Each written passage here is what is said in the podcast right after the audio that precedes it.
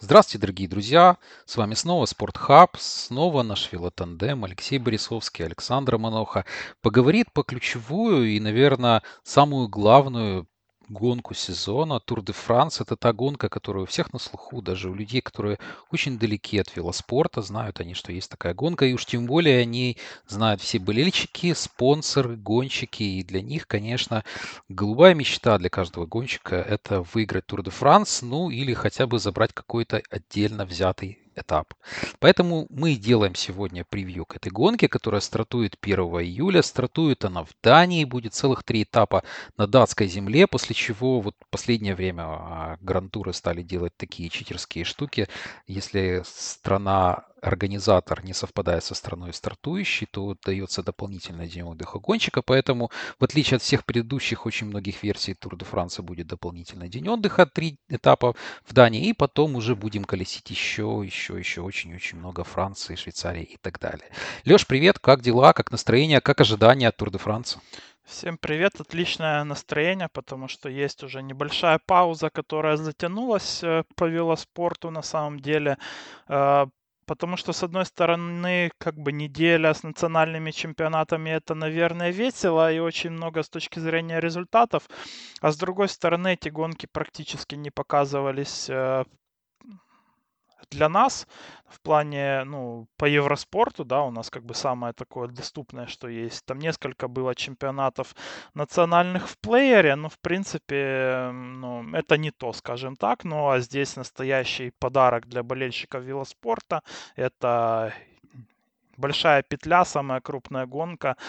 И очень крутые, как всегда, здесь будут э, составы будут здесь э, практически все звезды. Некоторых, э, конечно же, мы не увидим, потому что некоторые решения команд были удивительными. Ну, лично меня удивили, скажем так. Э, некоторых не будет здесь вполне ожидаемо суперзвезд. Ну, в целом, вот нахожусь в предвкушении старта. Ну, действительно, и уже мы записываемся, когда все команды, кроме последней Education First, ну, конечно, огласили свои еще? списки. да, они все делают на они леточке. Вот буквально огласят. Только что Movie Stars выдал свой состав довольно ожидаемый, мне кажется. Чуть раньше были другие команды. Но мы начнем не с команд, мы начнем непосредственно с тех этапов, которые нам предстоит увидеть. Я надеюсь, что мы сможем посмотреть, э, если не все, то большинство этапов. Леш, ну как тебе вообще старт в Дании? Насколько тебе кажется классной идеей вот эта разделка, после которой спринтеры постараются как можно меньше проиграть время а непосредственно разделщикам и перехватить майку на следующих трех-четырех трех этапов. Вообще, как тебе вот старт э, тура и Дания прекрасное место. Копенгаген, если не ошибаюсь, вообще первый город в Европе по количеству велосипедов. Было в каком-то квизе, я видел такую информацию, что даже не Амстердам, а Копенгаген является самым-самым mm-hmm. велосипедным городом. Поэтому как не здесь стартовать? Ну, может быть, эм, это и учитывали как-то, но, скорее всего, здесь, конечно же, ну, сыграли деньги, но для самой Дании, ну, как бы приезд тура — это огромное событие, очень популярен здесь действительно велоспорт, очень много здесь датских гонщиков. И тот же Матс Педерсон активно тренирует свою разделку, чтобы захватить майку лидеров. Вот эта разделка в 13 километров, она, в принципе, вот ему очень сильно вообще подойдет. Но если смотреть на сами этапы датские, ну, то я не фанат, честно говоря, потому что, ну, Дания для велоспорта это максимально скучная страна в том плане, что нет никаких ни холмов, ни, ну, ничего интересного, наверное, кроме возможных эшелонов на втором-третьем этапе.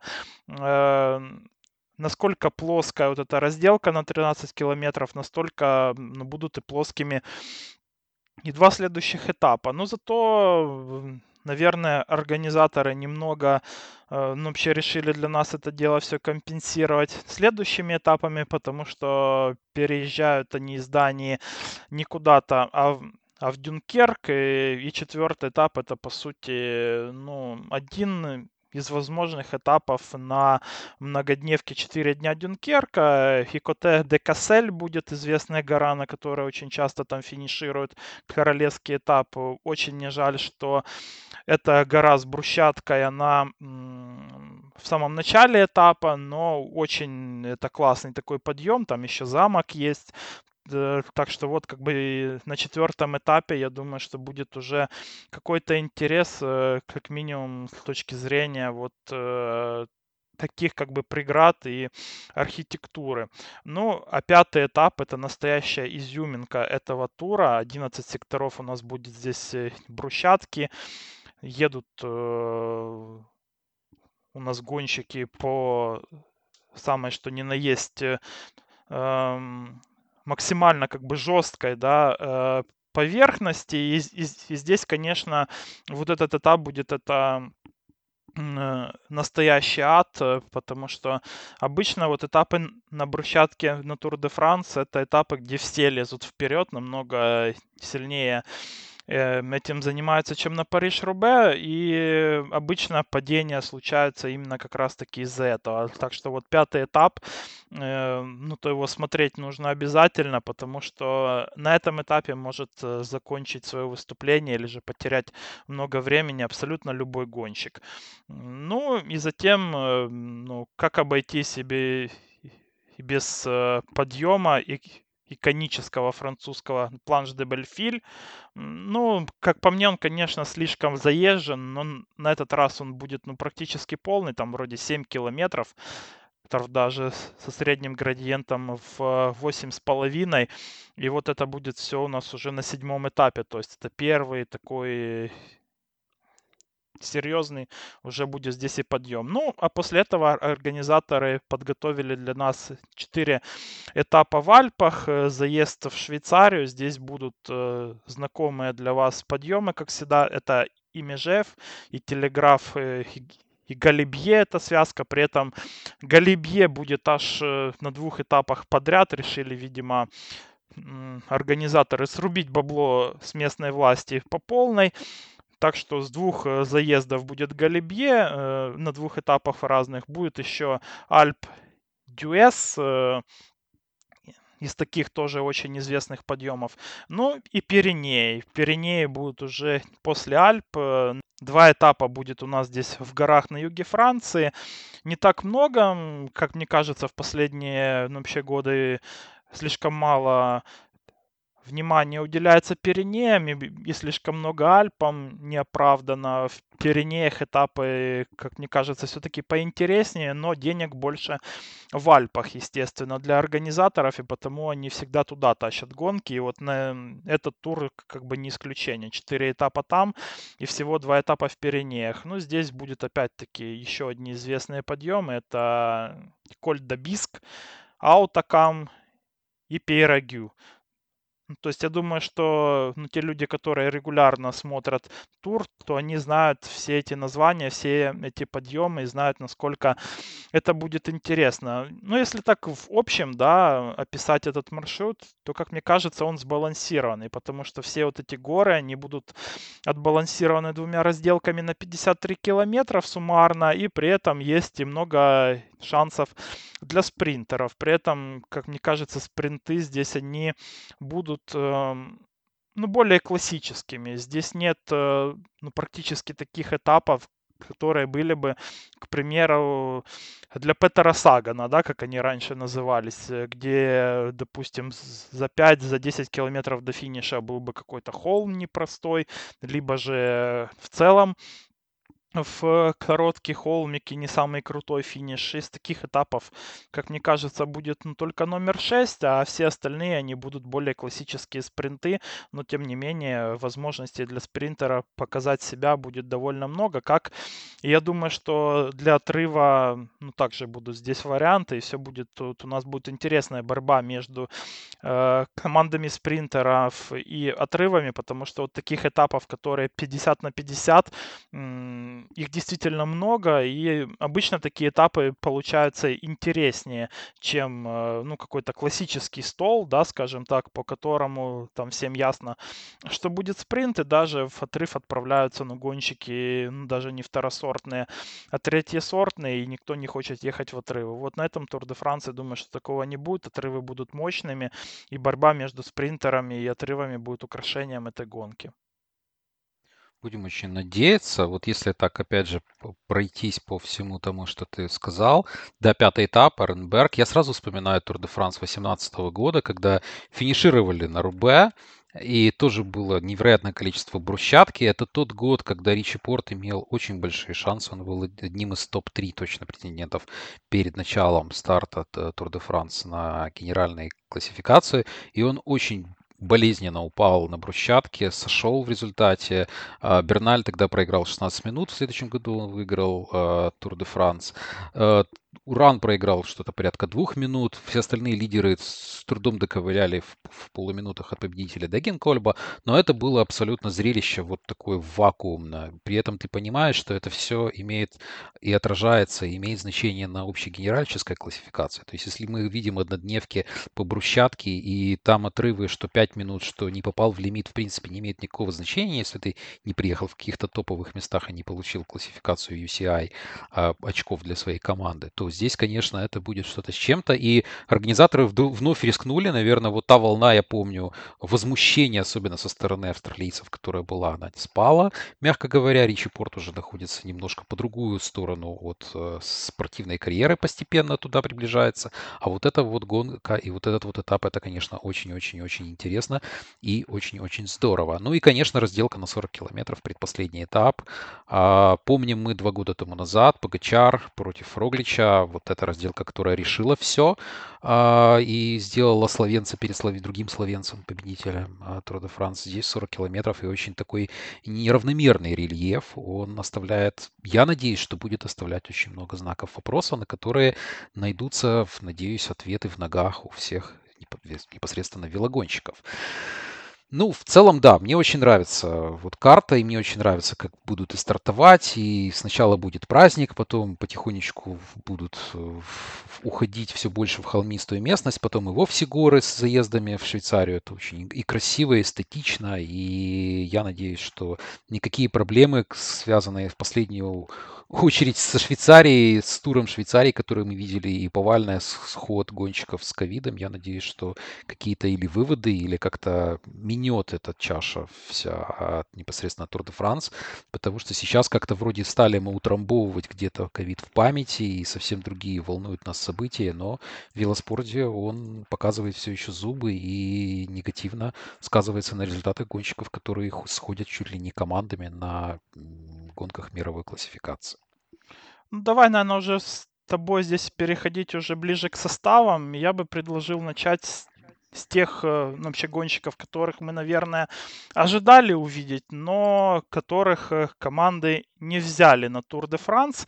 И, наверное, главным таким гонщиком является Джулиано Лафилипп. Э, как говорят, он все еще не восстановился после падений и после травмы. Вот как ты думаешь, Саш, что потеряет эта гонка без Джулиана?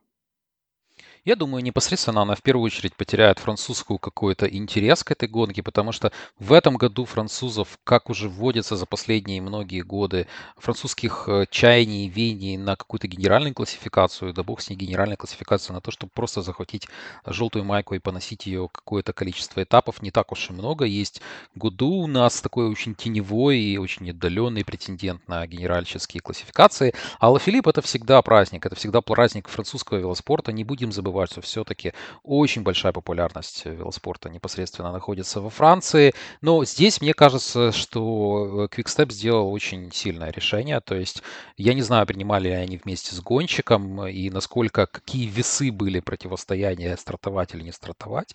Но после чемпионата Франции, где Филипп закончил на 13 месте и выглядел не так хорошо, и Quickstep выиграл с помощью Сенешаля, который, кстати говоря, будет стартовать а, непосредственно на Тур де Франс. Франции, как чемпион Франции, но они сделали такое волевое решение, и я с большим уважением отношусь вообще к решениям Квикстепа, включая Кевиндиша и э, Алла Филиппа непосредственно в том, что они не будут принимать участие на гонке.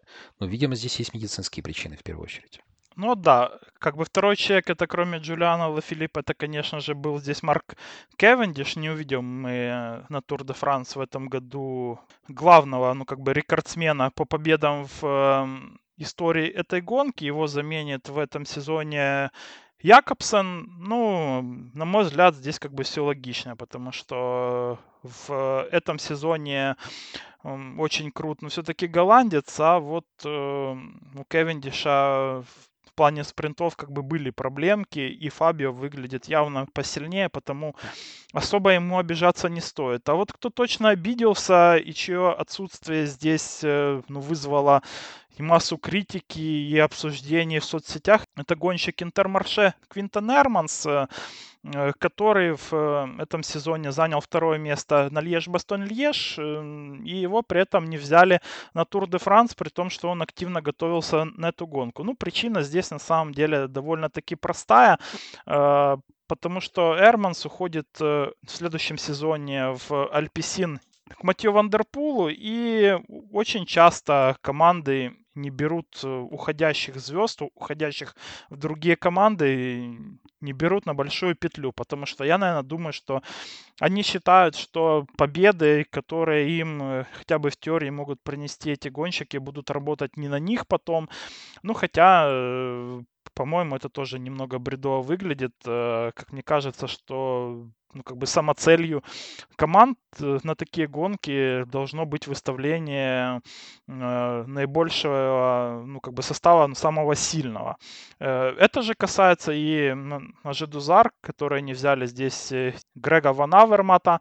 Это тоже ну, вызвало ну, ну, такие знаки вопроса, скажем так. И, и Грег был ну, прям очень недоволен э, этим решением, активно обсуждал его, в том числе и в, и в Твиттере обсуждал, и, и в других соцсетях. Э, так что не увидим мы вот таких звезд на туре. Как тебе, Саша, эти решения от команд? Есть ли еще какие-то гонщики, которых бы ты хотел увидеть э, на большой петле, но их команды не взяли? Я вообще согласен с командами, потому что, мне кажется, никто не будет стрелять себе в ногу. Если у тебя даже есть возможность зацепить какой-то этап с помощью того гонщика, который уходит из твоего коллектива в будущем, то ты, конечно, пойдешь на, и, и на то, чтобы взять этого гонщика непосредственно. Что касается Альпицина, то ну, у них вообще интересная история. У них же чемпионат Бельгии закончился немножко не в их пользу. Да? Тим Мерлер, который переходит в следующем году и уходит из команды, стал чемпионом Бельгии, а Яспер Филипсон стал третьим, хотя я думаю, они бы с удовольствием поменялись, сделали такой размен и оставили Ясперу майку бельгийского чемпиона, потому что это то, что влияет уже не только непосредственно на Тур де Франс, но и на будущие старты, на будущие гонки. С точки зрения Грега, Грега Ван Авермарта, ну, мне кажется, все абсолютно по делу. Здесь есть спортивная составляющая, от которой уходить не стоит. А, у Жетуар есть очень хороший, интересный и такой сплоченный коллектив. Немножко как-то восстал из пепла Боб Юнгельс даже в нем. Ну, конечно, Бен О'Коннор и борьба, возможно, за какие-то отдельные этапы есть. Насколько Оливер Налсон будет будет полезнее, чем Грег. Это вопрос, на который стоит ответить непосредственно на туре. И тот вопрос, на который мы посмотрим, а, найдут ли они ответы. Из тех гонщиков, которые мне не хватает, но я понимаю причины, по которых их не взяли, это, конечно, сам Беннет э, в Боре, Хансгроя. Ну, Сэм сделал все, чтобы его не взяли, мне кажется. То есть ну, в да. Боре вообще первоначально он планировался, затачивался, готовился под Тур де Франс. Все говорило о том, что они поедут определенным горным составом на Джира, и мы знаем уже результаты этого, э, этого итальянского грантура. Но подбору и Дэнни Ван Попель был блестящий разгоняющий, который, который наверное, наравне э, с тем же самым Урковым является сейчас просто топовым разгоняющим. Но сам сделал все, чтобы его не взяли, и я абсолютно понимаю Бору, которая в результате отрезала его, как это ни странно, ни странно смотрится со стороны. Но если вы видели, как Сэм ехал, или абсолютно, скажем правильно, правду, не ехал в течение всего этого сезона, никак не мог себя найти, никак не мог себя как-то реанимировать, и мне кажется, что все абсолютно по делу с точки зрения того, что не включили его в состав. Марк Хирши – это Объединенные Арабские Эмираты, команда, которая будет защищать свой титул э, желтой майки лидера, победителя. С Погачаром также не попал в состав. А, с одной стороны, это кажется странным, но я, честно говоря, не вижу здесь большой проблемы, потому что он получает довольно существенные гонорары. Он наверняка, когда приходил и переходил из ДСМ а, непосредственно в эту команду, было обговорено, что его статус будет каким-то образом а, на однодневках решаем. Ну, Тур де Франс, может быть, ему не был гарантирован. Ну и на самом деле Марк Хирша не очень хороший командный игрок, назовем это так. Во всяком случае, наблюдая его по всей его карьере, он хорошо уезжает в отдельные отрывы, он хорошо борется на однодневках, но никогда не был замечен в том, чтобы помогать своему капитану и был таким каким-то птицей свободного полета. В, у Эмиратов цель проста – это выиграть Тур де Франс. Им не нужны отдельные этапы, им не нужны отдельные какие-то местечковые, хотя для других команд это будет успех всего сезона, победы. Им нужно привезти майку в Париж желтую с шампанским, которая не практикуется в этой стране, но тем не менее э, вести ее домой. И э, Хирша здесь был бы лишним, поэтому абсолютно правильное решение. Не знаю, насколько тот же самый Берг готов будет помогать Погачару на тех же самых брусчатых этапах, но я думаю, что у Эмиратов есть какие-то планы, и эти планы мы тоже сможем увидеть. А кого еще не хватает? Ну, мне лично не хватает Марка Падуна, естественно. Но Марк вот чем-то это перекликается с тем, что я говорил по Беннету. Да? Марк очень плохо в очень плохой форме находится. Не знаю, ли психологическая, ли физическая форма. Но в результате не попал он в состав Бахрейна. И очень-очень обидно, потому что ну, всегда приятно болеть за своих на Тур де Франсе. Пускай у Пономаря не очень хорошо вышло на Джиро, но тем не менее я точно знаю, что мы все время высматривали его э, майку чемпиона Украины на каждом, каждом взятом отдельном этапе. И Марка будет не хватать, мне лично будет не хватать его. Ну, а в целом, наверное, так более или менее все по составу. А, Бахрейн, прошу прощения, он Education First ездит, да. Угу. Как-то я по старой привычке говорю о Бахрейне. Ну, ты знаешь, мы его в Education First в этом году особо Уже не видели. не видели. Э, да. да, потому что я скорее его вижу в Инстаграме и в, ну, как бы в Фейсбуке, там разные сторисы, фотки. А вот как-то, когда он участвует в гонках, его прям очень незаметно. Выглядит он на самом деле грузным, а у, у Падуна очень много чего зависит от веса именно. Когда он э, наконец-то сбрасывает его, то тогда вот он и выступает, как в прошлом году, на критериум Дофине. А если он его вновь набирает, то ну, ну просто как камень летит из пилотона вниз. Ну, по поводу Хирша я только добавлю то, что в целом и этапов даже особо нет э, под него на этом туре. Тут буквально всего там три этапа для панчеров, и, и каждый из которых может э, зацепить Иван Арт или Роглич, допустим. И даже там как бы Хирша не будет здесь даже и топ-3 претендентом на победу на тех этапах. Ну, а в горах уж явно от него никакой помощи особо ждать не стоит. И тот же Микель Бьер, который может э, помогать э, Тадею Погачару на равнине, ну просто тупо работая, да, вот отрабатывая э, как лошадка все эти этапы проходные, равнинные впереди, это намного более полезный помощник, чем, э, ну, казалось бы, более звездный и статусный Хирши.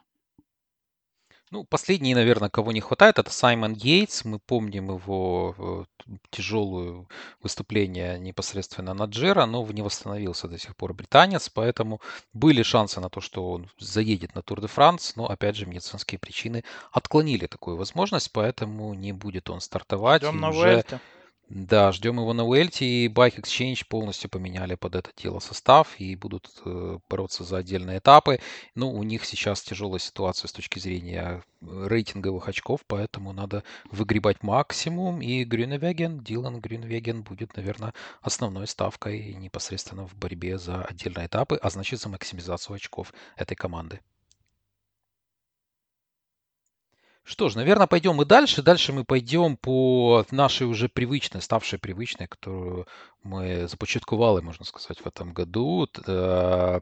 Оценки гонщиков, да, у нас есть система ранжирования гонщиков от 5 звезд, это наиболее вероятных победителей к одной звезды, и мы таким образом представляем основных участников и основных борцов за генеральную классификацию. И начнем мы, конечно, с 5 звезд, э, с тех гонщиков, которых мы считаем, одного или нескольких гонщиков, которых мы считаем, что являются наиболее яркими и вероятными и возможными претендентами на общий успех на этогодичной Тур де Франс. Э, в этом смысле, конечно, букмекеры абсолютно не оставляют э, никаких сомнений о том, кто является пятизвездочным фаворитом. Э, победитель двух последних лет Тадей Погачар с коэффициентами порядка 1,6, 1,7. Безумные коэффициенты для 21-дневной велогонки. А у Тадея все карты на руках. Леш, согласен ли ты вот с такой пятизвездочной классификацией Тадея? И есть ли какие-то темные пятна на вот этом светлом комбинезоне, желтом светлом комбинезоне, который он может примерить на себе в Париже? Ну, ты знаешь, если они есть, э, то их найти ну, просто крайне трудно, потому что вот даже если взять этот сезон, да, если не брать даже во внимание ну, то, что он уже два раза подряд как бы Тур де Франс выиграл, э, ну, если взять этот сезон, то просто, ну, как бы три э, три гонки, да, где он ехал на генеральную классификацию и три победы. УАЭ Тур, Тирена Адриатика и Тур Словении. А, он прекрасно чувствует себя в горах. Пожалуй, в данный момент это лучший горняк мира. Он э, отлично спринтует при этом в гору также. При этом он может, он уже доказал в этом году, что он может ехать и на брусчатке, потому что мы его видели на двух подобных гонках. Это Рондеван Вландерен и Эдвардс Дорс Вландерен. Э, на одной из них он занял не десятое место, ну, а на туре Фландрии и вовсе был на четвертом месте. Да, эта брусчатка, конечно, не совсем такая, которая будет на Тур де Франс, она такая более ли мягкая, что ли, э, более цивильная, но в целом ни у кого из его соперников нет и таких регалий. Э, и он как минимум показал, что на брусчатке чувствует себя комфортно. Э, что касается разделки, то тут, ну, также, у него разделка, конечно, ну, можно сказать, что не самая стабильная в плане результатов, потому что если даже взять прошлогодний Тур де Франс, э, то на первой разделке он, он был как бы лучше всех, а вот на второй он уже проиграл там около 30 секунд э, тому же Винжегору, допустим. Ну, там, наверное, уже, может быть, сказывалась и мотивация. Ну, а в э, этом сезоне была очень вот э, похожая вообще разделка на то, что будет э, на первом этапе тура, была на первом этапе э, на Терена Адриатика, там он занял третье место и уступил только Ремко Эвенпулу и Филиппа Ганне. Ну, это очень круто, скажем так, потому что э, этим специалистам уступить как бы не зазорно. Ну, вот была еще разделка на УАЕ туре, и там тоже его обогнали только чистые специалисты. Том Дюмулан, э, Филипп Ганна и Бисагер. И при этом та разделка была там 9 километров. Я ее очень хорошо помню, потому что одну половину, то есть они там ехали по 4,5 километра в обе стороны. Там был разворот на 180 градусов. И очень сильный ветер был. То есть в одну сторону этот ветер наоборот как бы, бы помогал, а в другую сторону останавливал. И казалось бы, вот э, такой шквальный ветер, он должен был просто смести э, Тадея с асфальта, но нет. Он удержался, и это говорит о том, что он, в принципе, над разделкой, ну, как бы работал всегда, э, и работал очень плодотворно, и его как бы посадка очень эффективна аэродинамически.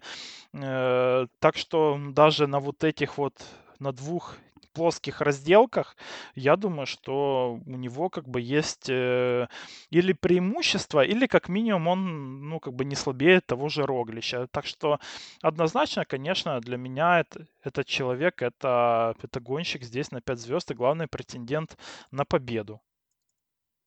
Ну, все так, и команда ему подстать. Вообще, у меня иногда закрадываются вопросы по поводу того, нужна ли ему сильная команда, но темный день у всех может быть, и каким-то образом она может помочь ему скрасить этот э, провал какое-то какое мгновение, какой-то отдельный этап, где он себя может не очень хорошо почувствовать. Но в целом команда выглядит очень сильно. Здесь есть и Солер, здесь есть и Майка с Майкой. Они вместе отрабатывали туше, если так можно сказать, с, по своим соперникам непосредственно в Словении. Ну, там есть Макналти, который однозначно полная на будет. Да, но это выглядело несколько странно, ну окей, у каждого свои, у каждого свои приколы. Э, Джордж Беннет, не знаю, в какой он форме. Раньше был крутой гонщик, который очень быстро сдал.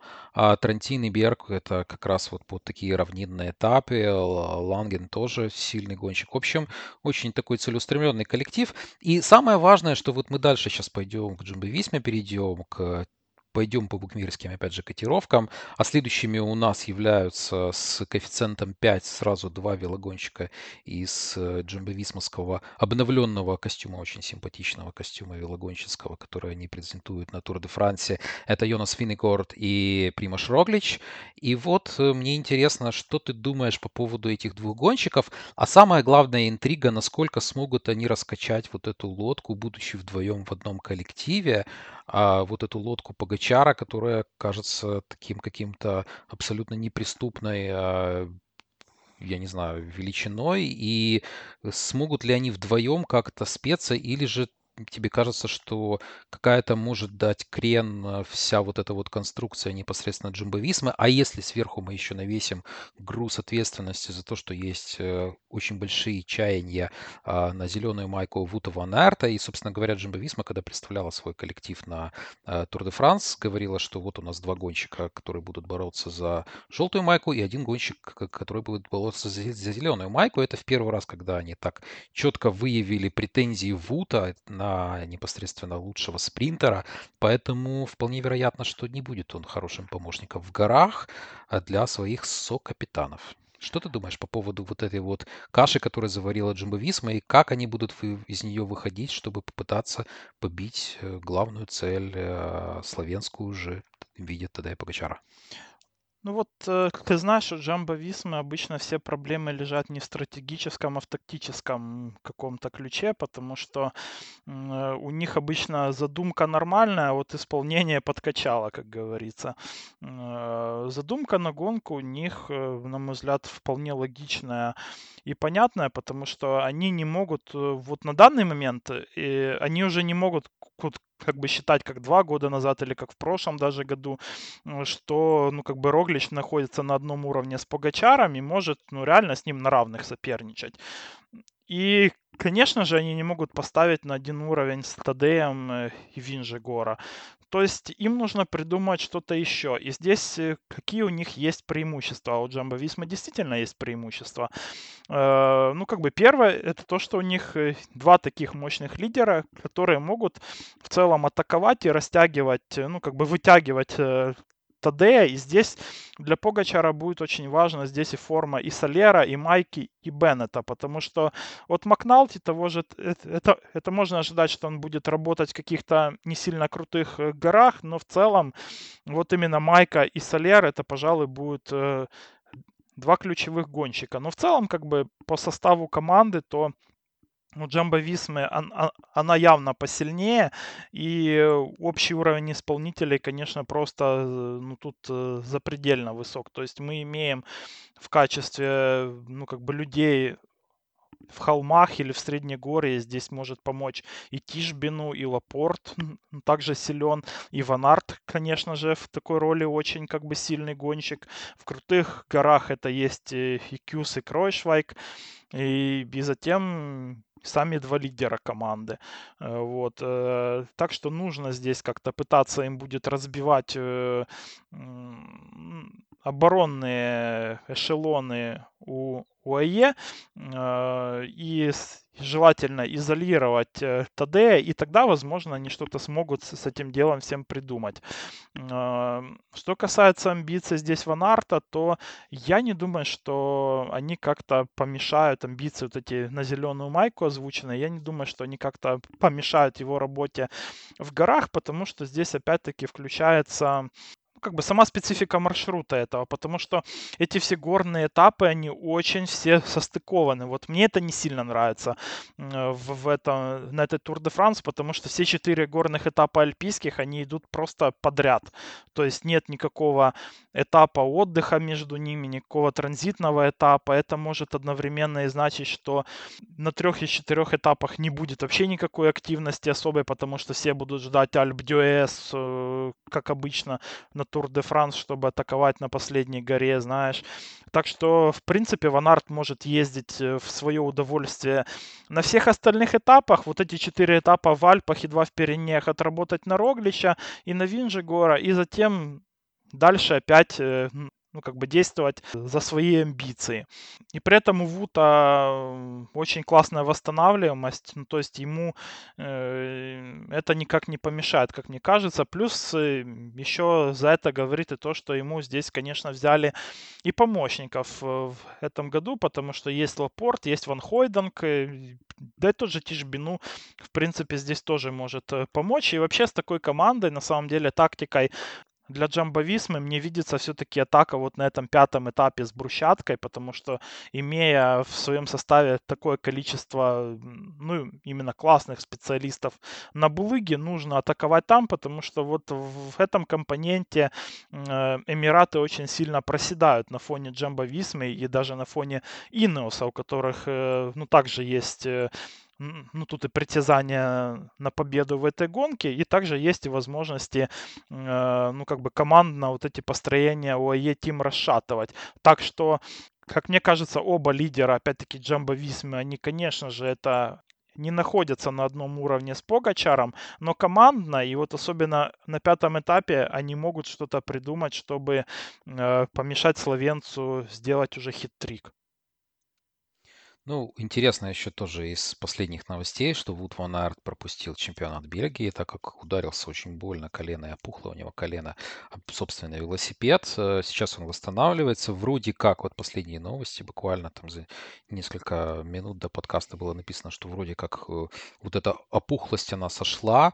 Если до этого мне казалось, что он однозначно может перехватить майку а, желтую на втором этапе или где-то на третьем этапе за счет бонификационных секунд, плюс очень хорошая разделка который является одним из его сильнейших компонентов, то теперь здесь есть определенные знаки вопроса у меня.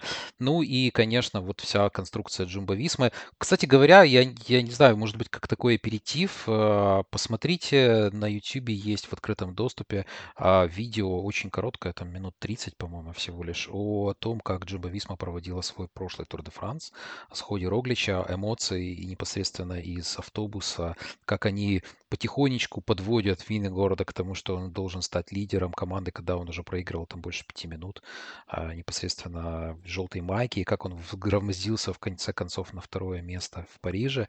Очень классное такое видео, которое показывает внутренний мир команды, показывает абсолютно фантастического Роглича.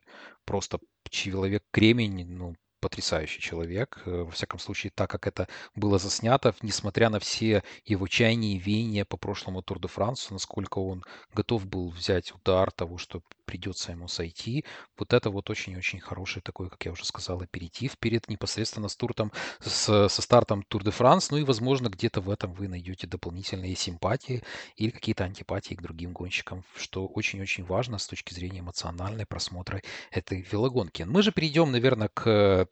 третьему тайру, гонщики с тремя так называемыми звездами. Я перечислю гонщиков, э, которые находятся у непосредственно у букмекеров.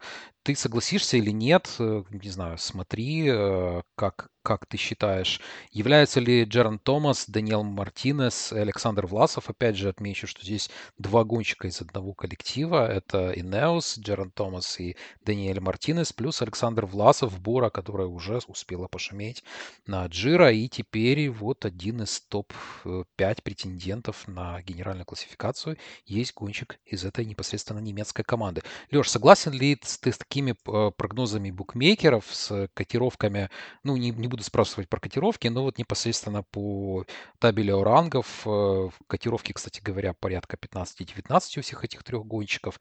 Насколько тебе кажется, это соответствует твоим ожиданиям и ожиданиям команд э, работать на этих гонщиков на туре? Ну, у меня вообще, наверное, будут тут оценки в плане звезд. Э, ну, сколько бы я расставил как бы фаворитом, наверное, не совпадают с букмекерами, потому что из э, Тайра 2 с четырьмя звездами я бы опустил все-таки Примаша Роглича в третий Тайр, оставил бы там Винжигора. Ну, хотя бы по той простой причине, чтобы котироваться на Тур де Франс во втором тайре, Рогличу нужно для начала научиться финишировать эту гонку, тогда да. И во второй тайр я бы здесь отправил Александра Власова. Власов э, это открытие этого сезона, наверное, это можно говорить и про два, и про два последних года, потому что он, он был открытием и прошлого года, и в этом году он опять вышел на новый уровень, очень прокачал он, конечно, разделку свою, и в целом э, в горах он выглядит одним из самых опасных гонщиков, и даже вот на туре Швейцарии, где он там в итоге сошел, там ковид, кажется, был, там бушевал ковид на той гонке, то он на момент схода как бы лидировал эм, в той гонке и, и выиграл этап очень там такой сложный, как бы э, по Среднегорью, но именно он стал э, как бы первым на нем. До этого он стал победителем тура Романдии, где также выиграл и разделку на 16 километров. Он он был э, и в топ-3 э, на туре страны Басков, и вот э, на ОАЕ туре был на четвертом месте. Вот. Так что в целом, как бы гонщик этот российский, он как бы проводит очень сильный сезон, и под него вот он, он как бы стал более универсальным гонщиком, потому что раньше мы знали его как очень классного однодневщика, он, э, он классно спринтует в гору, мы знали, что он э, классно едет и в подъем, но, но в качестве раздельщика он вот в два последних года он ну, очень сильно прибавляет в этом амплуа. Единственный у меня вопрос по поводу Власова, это его именно восстанавливаемость на трехнедельных гонках, э, но в целом у него уже было четвертое место на Джиро Деталия в прошлом году, так что как минимум на одной гонке он на эти вопросы ответил. Посмотрим, как будет на этом туре. Но вот для меня Власов это теневой претендент здесь на победу, если что-то случится с Погачаром. Э, что касается Томаса и Мартинеса, то здесь уже вопросов намного больше. Я бы, наверное, их э, отправил бы в такой тайр в две с половиной звезды, а в этот тайр номер три отправил бы Бена Коннора. Э, что касается Мартинеса, он был вот очень похож в плане стабильности с Ласовым в этом сезоне. Он тоже очень классно выступал на недельных гонках у него было место в топ-3 на Паришнице и победа на туре стороны Басков. Э, но вот на туре Швейцарии в жаре ну, это могла быть тоже какая-то слабость, да, на одном этапе. Но вот на очень жарких э, дорогах в Швейцарии у него были проблемы с перегревом.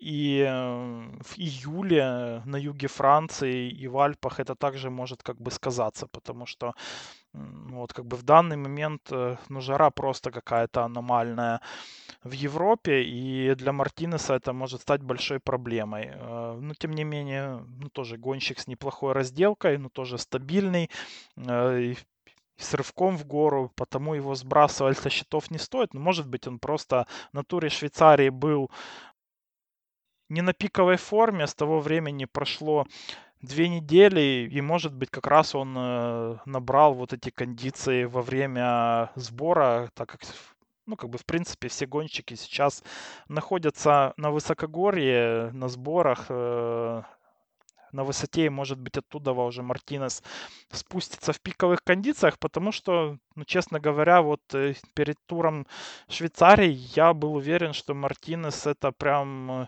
главный претендент э, на топ-3, ну, кроме дуэта из Джамбо Висмы и Погачара, но после его проблем в жаре я уже не настолько уверен как бы в этом.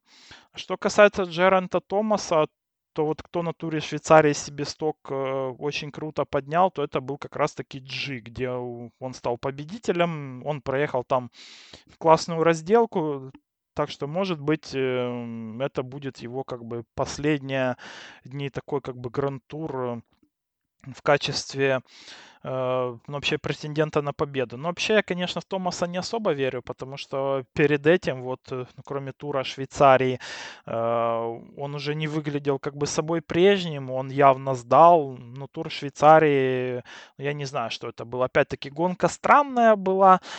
Там была такая и жара сильная, и многие гонщики поболели там ковидом и посходили, буквально целыми командами там сходили. Вот, допустим, тот же Васов сошел. Э, Так что, может быть, его здесь первое место не настолько как бы показательно. Но если бы не это первое место, я думаю, что, ну, у букмекеров он бы котировался гораздо ниже. Но я тоже, наверное, все-таки не буду верить в одну гонку э, настолько сильно. И последние результаты говорят о том, что по поводу Джерента Томаса, что его не нужно сбрасывать со счетов, но и в топ-3, в топ-5 претендентов на победу, но я бы G пока что не ставил. Ну вот по поводу Власова, стакан наполовину пустой или наполовину полный. По поводу трехнедельки, я, э, не трехнедельных гонок, я с тобой согласен.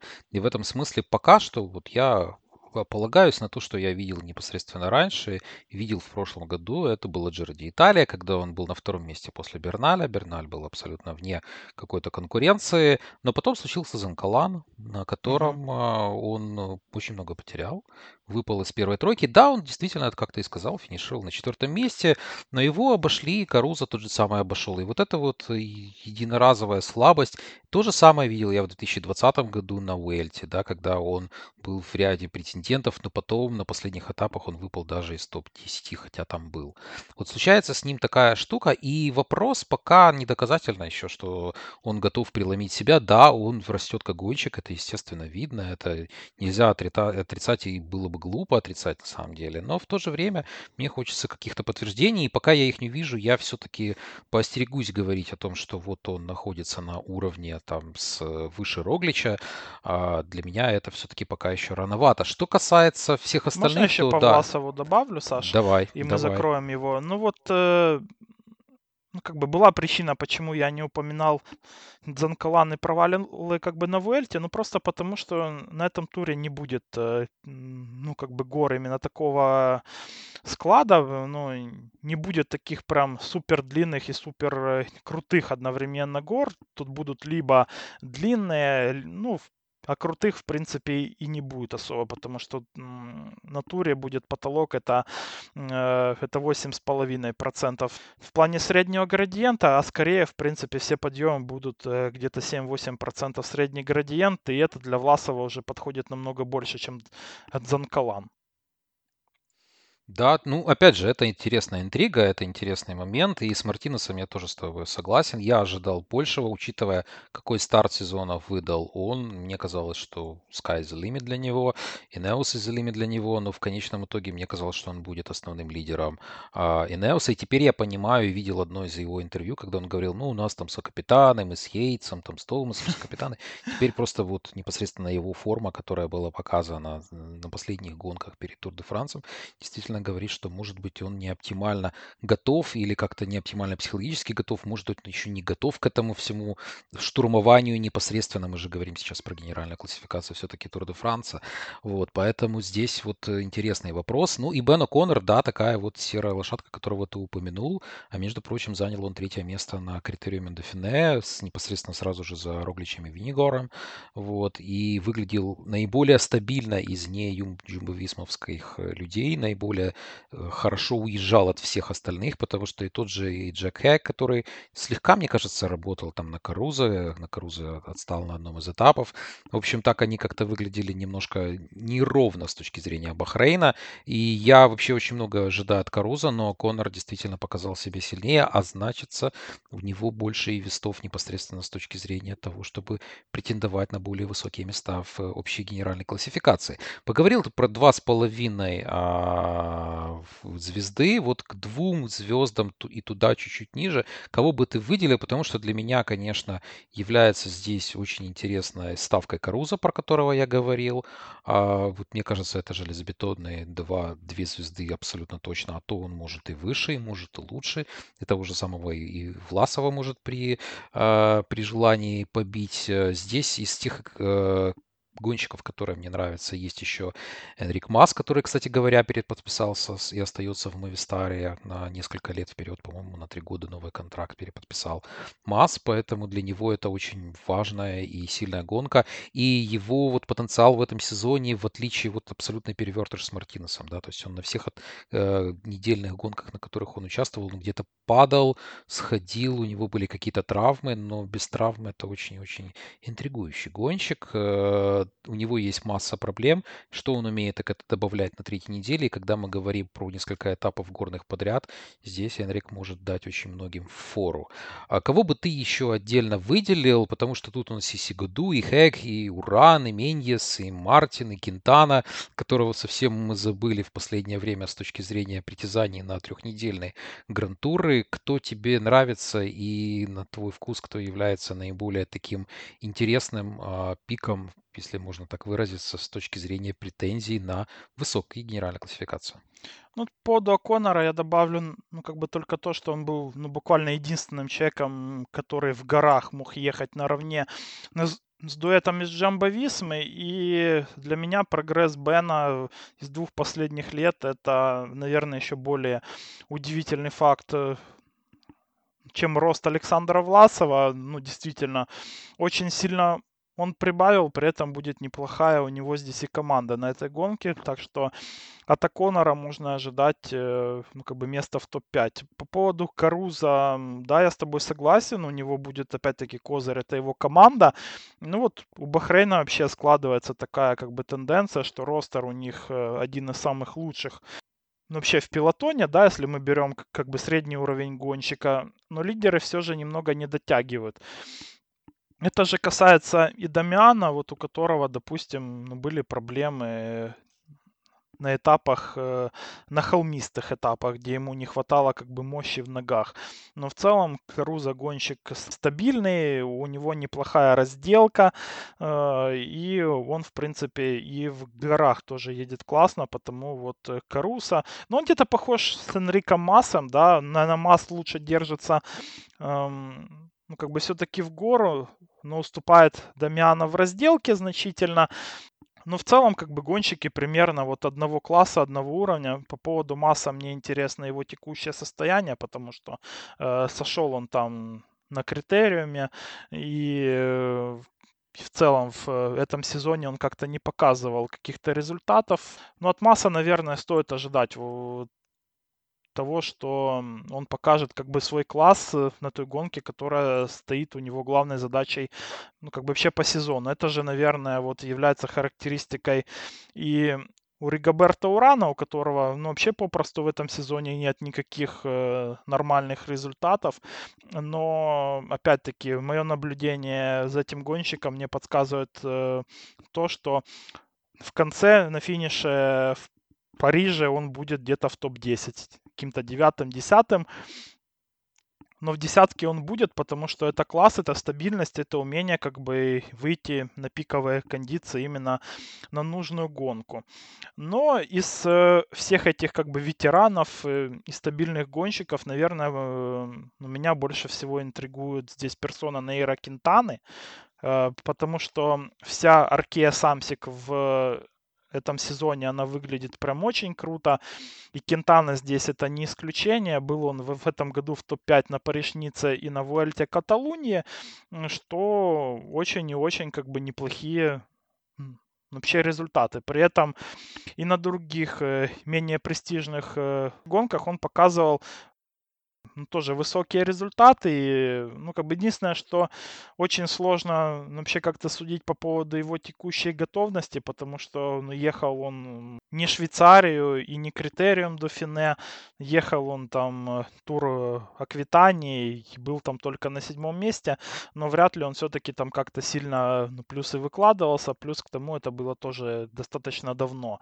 Вот, а Кентана это тоже человек, э, который может выйти в пиковых кондициях э, на нужную гонку. Здесь, конечно, против него играет разделка, 53 километра разделки, э, но от Наира, наверное, можно ожидать, что это один из самых активных будет гонщиков в горах. И вот э, и стоит, наверное, только и молиться на то, что он будет именно в топовых кондициях, потому что именно Кентана в таком состоянии. Это очень классный аниматор, несмотря на то, что у него есть немного репутация того, ну, что он э, ну, как бы колесничает, но на самом деле именно в самых э, крутых горах обычно Кентана атакует, а все остальные, ну, только на это дело как бы реагируют. Э, так что от Кентаны ждем вот именно классной формы. Я думаю, что он сможет здесь э, привнести что-то в эту гонку.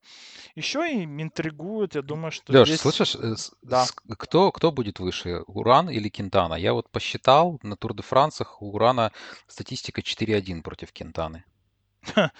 Ну, это интересный, конечно, вопрос, потому что Уран берет своей именно стабильностью, а Кентана, ну, зато как бы больше атакует.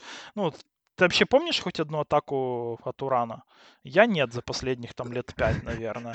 Ну, я как раз хотел сказать про 2014 год, когда Джира было и Кентана был на первом месте, а Уран на втором, да, Мгм. это триумф колумбийского велоспорта. Мгм. Да, но в последнее время я вообще не помню то Но это Урана, по другой Уран дела. Да, ну-ка, тут, слушай, это, это уже третья реинкарнация Урана, я думаю, с тех пор э, прошла как гонщика непосредственно. Но мне просто интересно, насколько вот они... Потому что Кентана то же самое, да, он говорил, что я уже нет, я не генеральщик, я буду гоняться за отдельными этапами. Не знаю, сколько он лукавил, Э, Уран такого никогда не скажет. Он всегда действительно, как ты сказал, топ-10. Это его классика от Урана. Он всегда, что бы ни происходило, туда заезжает. И, ну, там буквально несколько провалов было всего, но по всей карьере он был очень-очень крут всегда на Тур де Франции, невзирая ни на что. Поэтому интересно, кто из них будет выше.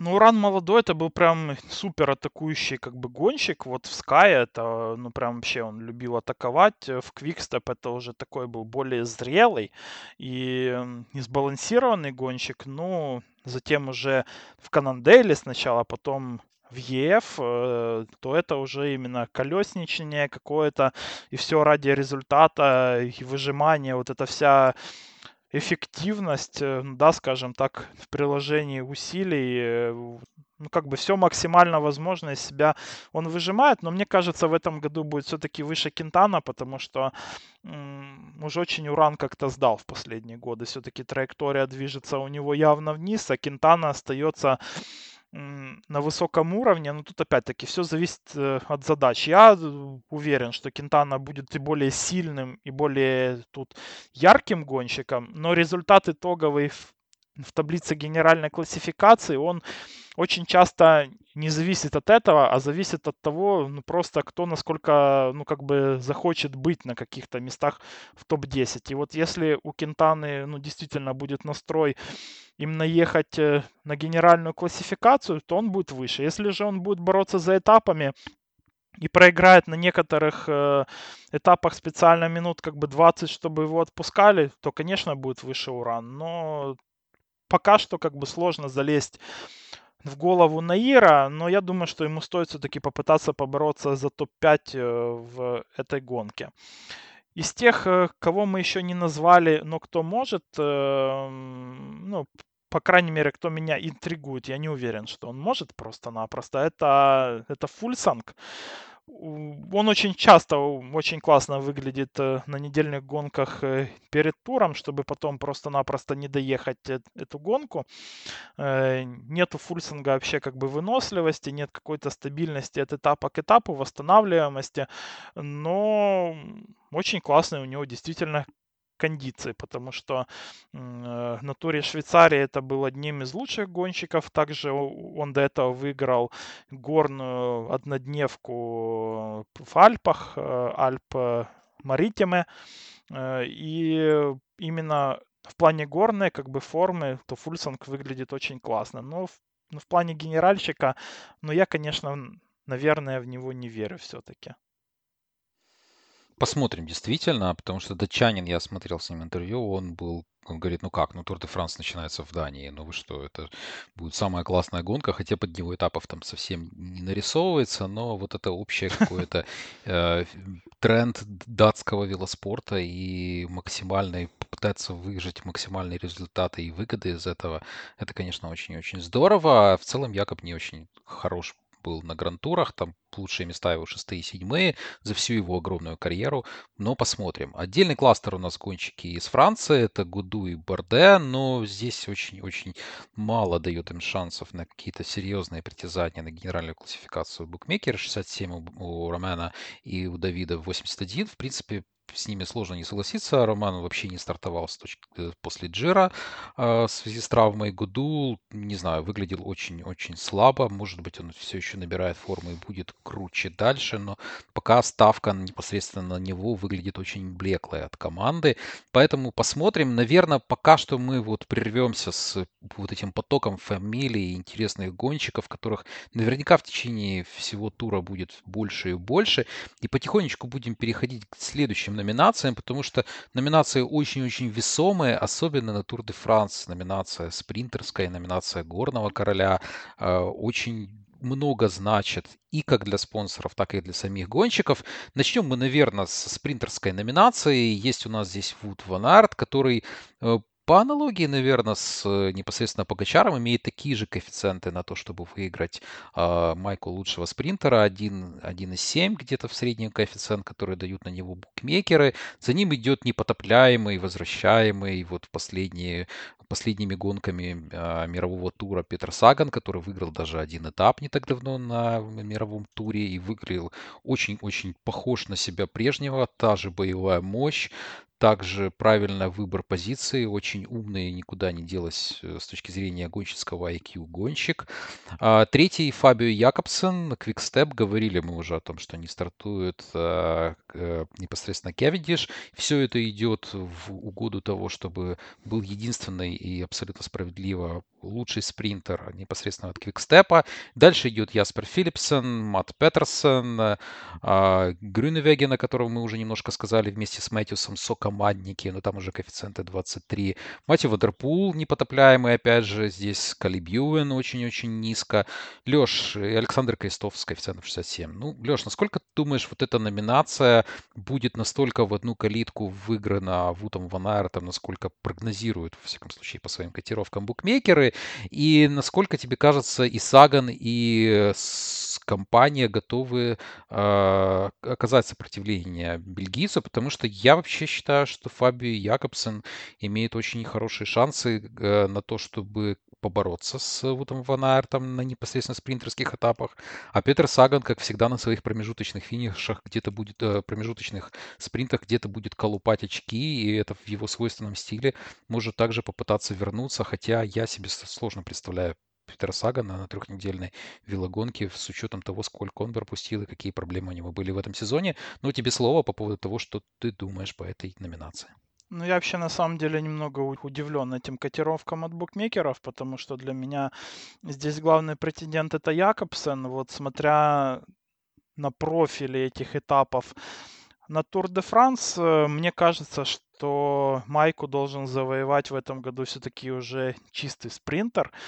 Очень много этапов именно плоских, э, где, где за победу должны бороться здесь скорее Якобсен и Филипсон, Груневеген и Ювен, чем, э, как это очень часто бывает на Тур де Франс, вот как раньше рисовали, этапы для Петера Сагана, где одновременно ну, много очков набирали похожие специалисты, ну, вроде Майкла Мэттиса.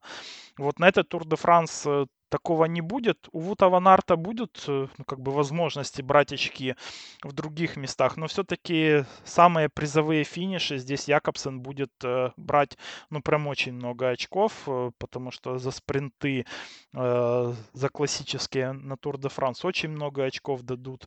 И если, допустим, у Якобсена будет где-то 4-5 э, ну, как бы побед на таких этапах, то Майка его. А, вот. Но я думаю, что в целом как бы Якобсон и Ван Арт это два главных претендента. Второй тайр для меня здесь будет это Матс Педерсон э, и Дилан Груневеген, потому что Груневеген э, очень в крутой форме. Вот он тоже как бы вернулся к своим прошлым кондициям, как бы два человека, которые пострадали от э, того инцидента с Фабио Якобсоном, потому что тогда, напомню, что Грунивеген отправил в натуре Польши, кажется, да, Саш, в отбойники тогда отправил Якобсона. Да, да это на Польше было. Грунивегена очень сильно загнобили везде, дисквалифицировали на 9 месяцев. После того у него были и психологические проблемы, он не мог вернуться на свой уровень.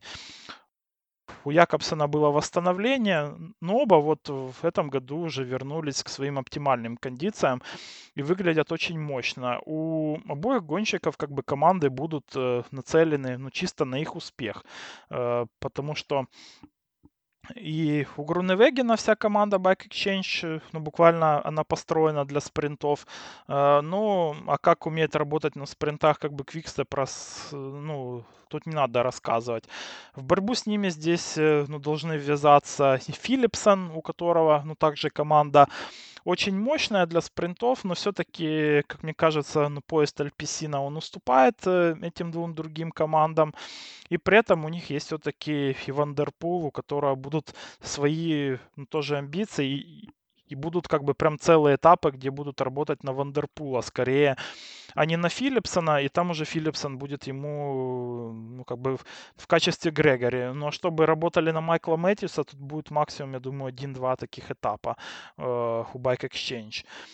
Э, по поводу Сагана, ну, наверное, такие котировки связаны с тем, что он, эм, он смог э, как бы выиграть спринт э, на третьем этапе тура Швейцарии. Ну, там, конечно, соперники были, ну, типа Бриан Какар, Томас Питкак и Александр Кристов. То есть, э, ну, это прям совсем не та конкуренция, которая будет на этом Тур де Франс. И здесь, опять-таки, много очков будет заработано именно в спринтах классических, а в этом компоненте Саган сдал очень сильно. Вот. Так что я не жду, что Саган даже со всей своей борьбой на промежуточных финишах, он будет э, ну, как-то особо высоко в этой номинации итогово. Действительно, посмотрим, потому что магия, зеленая магия Петра Сагана, она очень как-то так неразрывна, хотя в последние годы немножко зашаталась эта вера.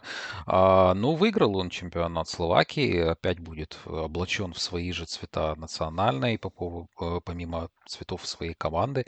Поэтому посмотрим. Форму, во всяком случае, он набрал лучшую из всей возможной за последние, наверное, года полтора а, в Петера, поэтому посмотрим, насколько он будет готов ее реализовать. Ну и действительно, первые этапы, э, хотя бы первые расклады по первым четырем этапам мы посмотрим, насколько очки будут готовы зарабатывать гонщики. И опять же, вполне возможно, что если они круто проведут э, разделку, то это определенный шанс также и на желтую майку лидера, что дополнительный буст ко всему происходящему для их коллектива будет однозначно. Но это Педерсона скорее вообще касается, да, опять-таки, потому да. что он очень сильно тренирует эту короткую разделку. Ну, это не пролог, все-таки 13 километров это чуть э, много для пролога, чтобы его так называть. Но в целом вот это это та длина, где Педерсон очень как бы силен. Но я все равно думаю, что Ганна у него ну, выиграет где-то секунд 20-25, и ни про какой мы желтой майке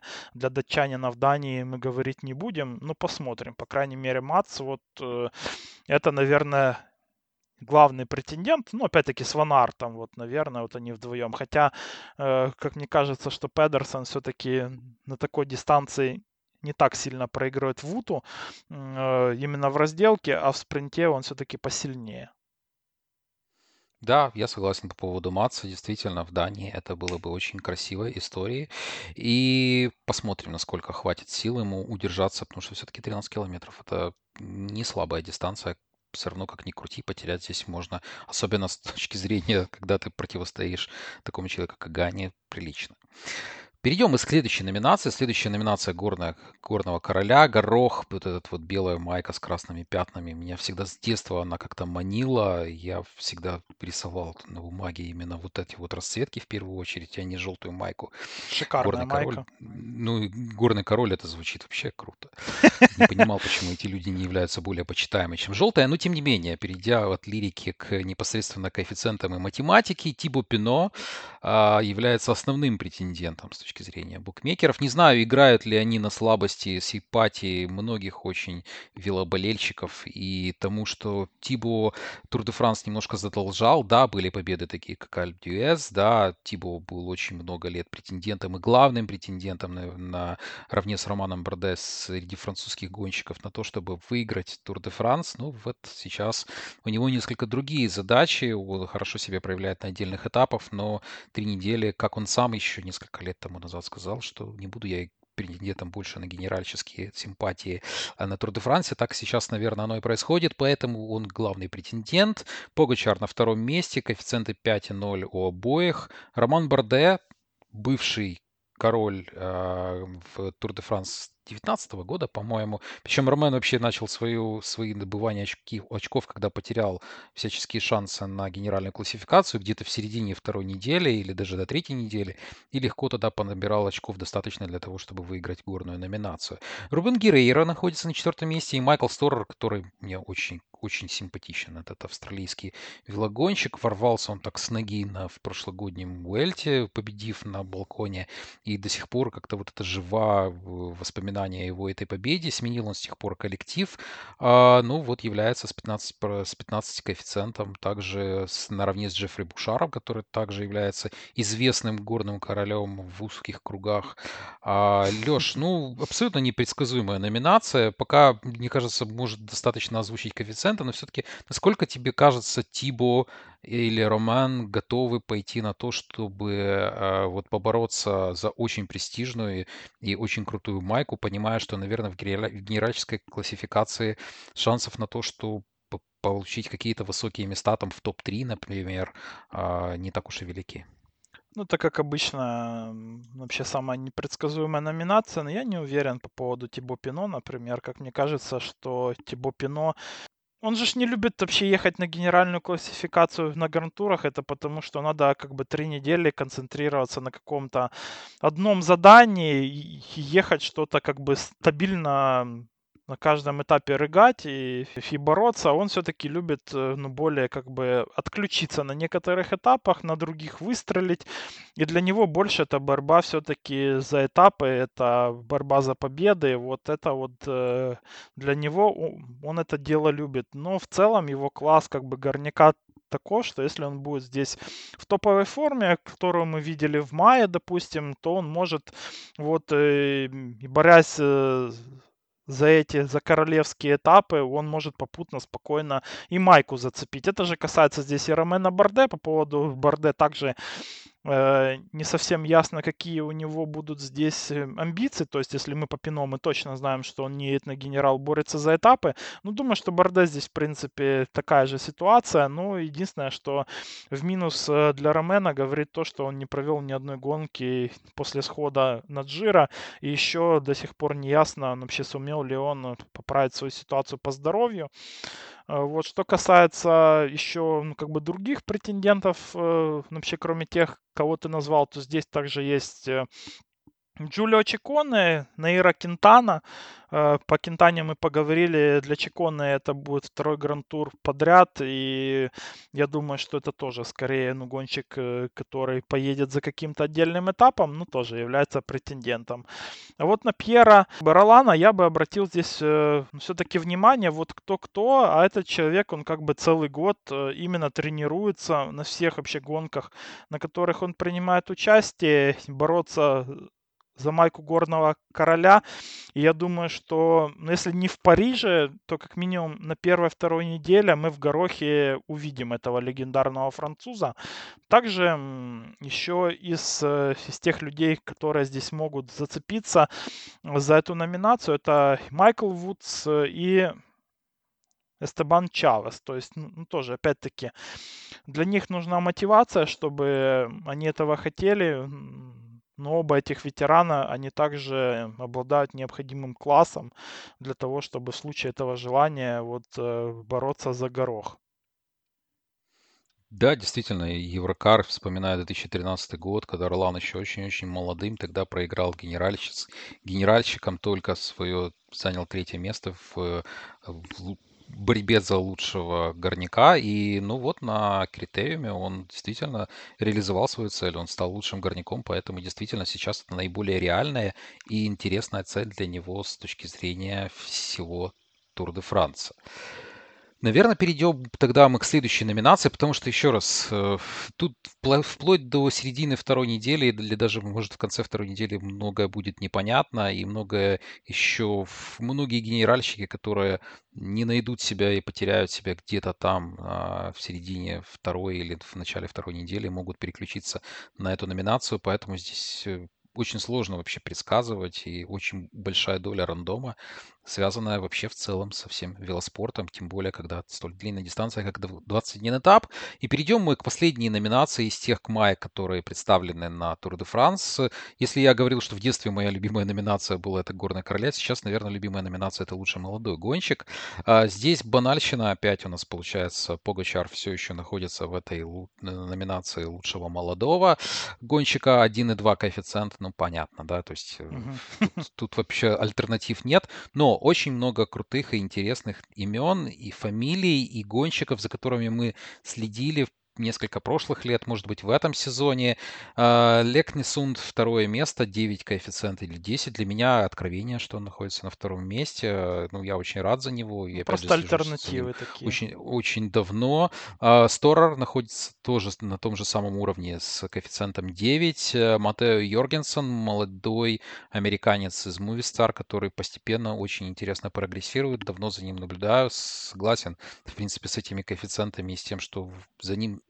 очень интересно будет смотреть, особенно если с массом приключится какие-то недоразумения, как это было в этом сезоне. Брэндон Макналтин э, по какому-то остаточному принципу получается от Т. Погачара, так как ездят они за одну команду. Томас Питкок, Леш, ну вот, вот все вот эти имена, фамилии, все молодые гонщики, многие из них э, не то, что едут в первый свой грантур, но во всяком случае не, не зарекомендовали еще себя должным образом на грантурах.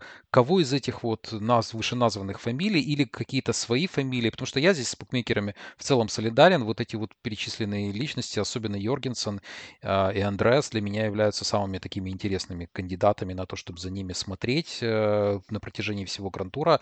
Насколько тебе кажется вот эта вот картина среди молодых и кого бы ты еще отдельно выделил? Может быть, не горного профиля гонщиков, не трехнедельного гонщика, а какого-то спринтера или гонщика, который способен уехать поехать и зарекомендовать себя в каких-то отрывах. Ну, что касается майки именно лучшего молодого, то тут, э, ну, как бы все скучно, скорее всего, будет, потому что не так много молодым, э, ну, дают ехать на генеральную классификацию. Скорее всего, здесь будет шанс и у Лекнесунда, это бывший победитель Турал Лавенир, э, ну, как-то он как бы медленно прогрессирует, скажем так, в горах не лучший гонщик, но очень сильная у него разделка. И вот э, последнее выступление э, у него на туре Швейцарии, где он стал там в генеральной классификации 13 но при этом ну, сумел завоевать свою первую победу на гонках мирового тура, ну, они вселяют оптимизм, да, некий. Ну, а в целом, в остальном, как бы вот эти все гонщики, они либо как Майкл Сторер, ну, ну, лично для меня вот и Сторер, и Макналти это уже не молодые, скажем так, вот, потому что они уже, в принципе, давно на виду, они уже много чего добились, у них уже есть достаточное количество побед. Э, так что действительно, наверное, хотелось бы пообщаться немного о других товарищах. Из э, таких я бы выделил Квина Симмонса, американец из трека, еще один, э, ну, как бы гонщик, которому сватали очень светлое будущее по юниорам, когда он выступал, но по разным причинам, ну, в том числе и из-за его высказываний э, в Твиттере, он еще, э, ну, как бы не сумел стать э, именно гонщиком звездным. Ну, кстати, Симмонс это еще один э, ну, вообще гонщик, который может вполне претендовать на майку горного короля. По крайней мере, он уже не раз э, в этом сезоне именно за эту номинацию боролся и стал, ну, кстати, э, обладателем этой майки и на Тирена Адриатике, и на туре Швейцарии. Так что если вы любите ставки, у вас есть э, два лишних доллара, то вот сюда можно ну, как бы их, их загнать. И я думаю, что коэффициент там будет очень высокий, а шансы у Симонса неплохие на эту номинацию. И я думаю, что про Симонса мы будем говорить, мы будем видеть его в трансляциях. Андреа Паджоли из Квикстеп э, называют его следующим Джулианом Алафилиппом. Ну вот, его взяли на Тур де Франс, Алафилиппа здесь нет, и он будет, я думаю, что главной ставкой э, у Квикстепа на этапы для панчеров, и также может ездить в отрывы. Я думаю, что про Баджоли мы будем также много слышать и очень часто видеть его в трансляциях. Очень мне нравится этот молодой гонщик, у него есть проблемы со стабильностью, но интересный, интересный молодой человек. Также стоит отметить здесь и Фреда Райта из Бахрейна. Это специалист э, именно брусчатки на пятом этапе. Это ключевой гонщик э, для амбиций и Джека Хейга, и Дамиана Каруза в генеральной классификации. И если они все не проиграют на этом этапе, а может быть что-то и приобретут, то, скорее всего, это будет именно из-за Фреда Райта.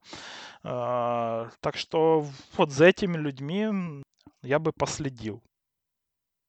Да, очень большое, как всегда, плеяда молодых гонщиков, и в этом вот в таких гонках обычно находишь какие-то дополнительные симпатии, поэтому э, стоит отдельно смотреть за ними. И белая майка, да, понятное дело, что она будет, э, э, наверное, у Погачара, но одевать ее Погачар не будет, если он сам будет примерять какие-то другие майки, например, желтую. Вот, поэтому вот второго человека в молодежной номинации тогда можно будет увидеть в том числе и на экранах и распознать его по белым цветам. Ну, а в целом, наверное, на этом мы потихонечку будем завершать. Да, первого числа, еще раз, уже в, в эту пятницу. Не О, верится, Саш, как еще к быстро. тебе вопрос. э, ну, Да.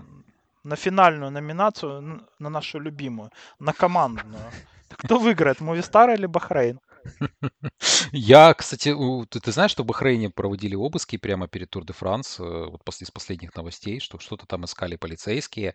А с точки зрения э, именно с, с велокоманды, она уже подтвердила это, не знаю, что что-то нашли или нет, но это из таких причинок определенных. Победит, э, победит, я думаю, что Джимбо Висма, хотя м, очень сложно говорить, потому что Джимбо Висма должна привозить троих, а не двоих все-таки людей на финиш. Ну а с так третьим вот же, человеком- вот же. Ну, три человека есть и в Мувистаре, и в Бахрейне.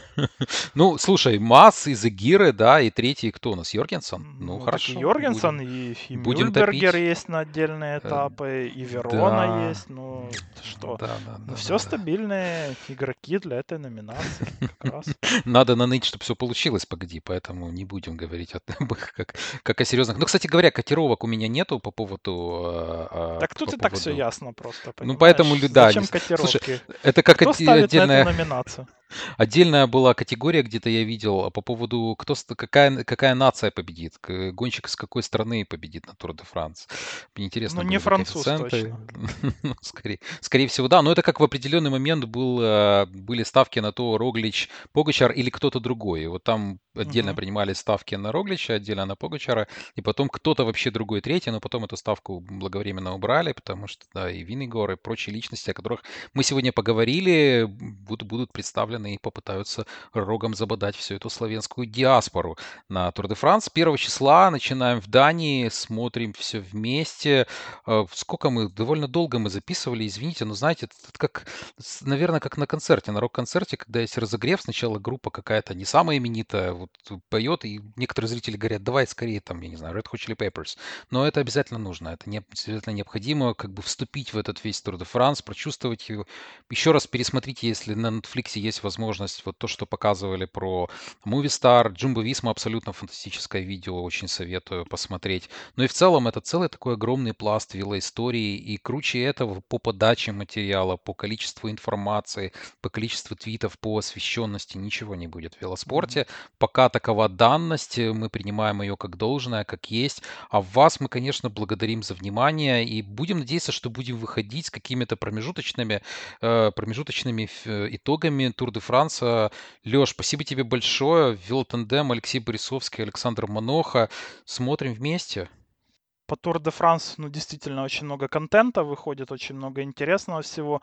И вообще вот меня радует, что в последние годы уже, допустим, Netflix, ну, тот же самый, активизировался и пытается, по крайней мере, снимать э, вот эти все документальные сериалы и про велоспорт. Этому, конечно, не слишком рады в некоторых командах, и как-то вот э, и то, за что ухватились э, в той же Формуле 1, оно все еще оно встречает большое сопротивление в мире велоспорта и в некоторых командах вроде того же Бахрейна, интересно почему. Но это как бы данность и, специфика спорта, наверное. Вот. Ну, по поводу подкастов э, именно во время Тур де Франс, ну, я тоже очень надеюсь, что э, и возможное нападение из Беларуси новое, оно не спутает нам планы на подкасты, которые очень обширные. Аминь. Всем спасибо и всем пока.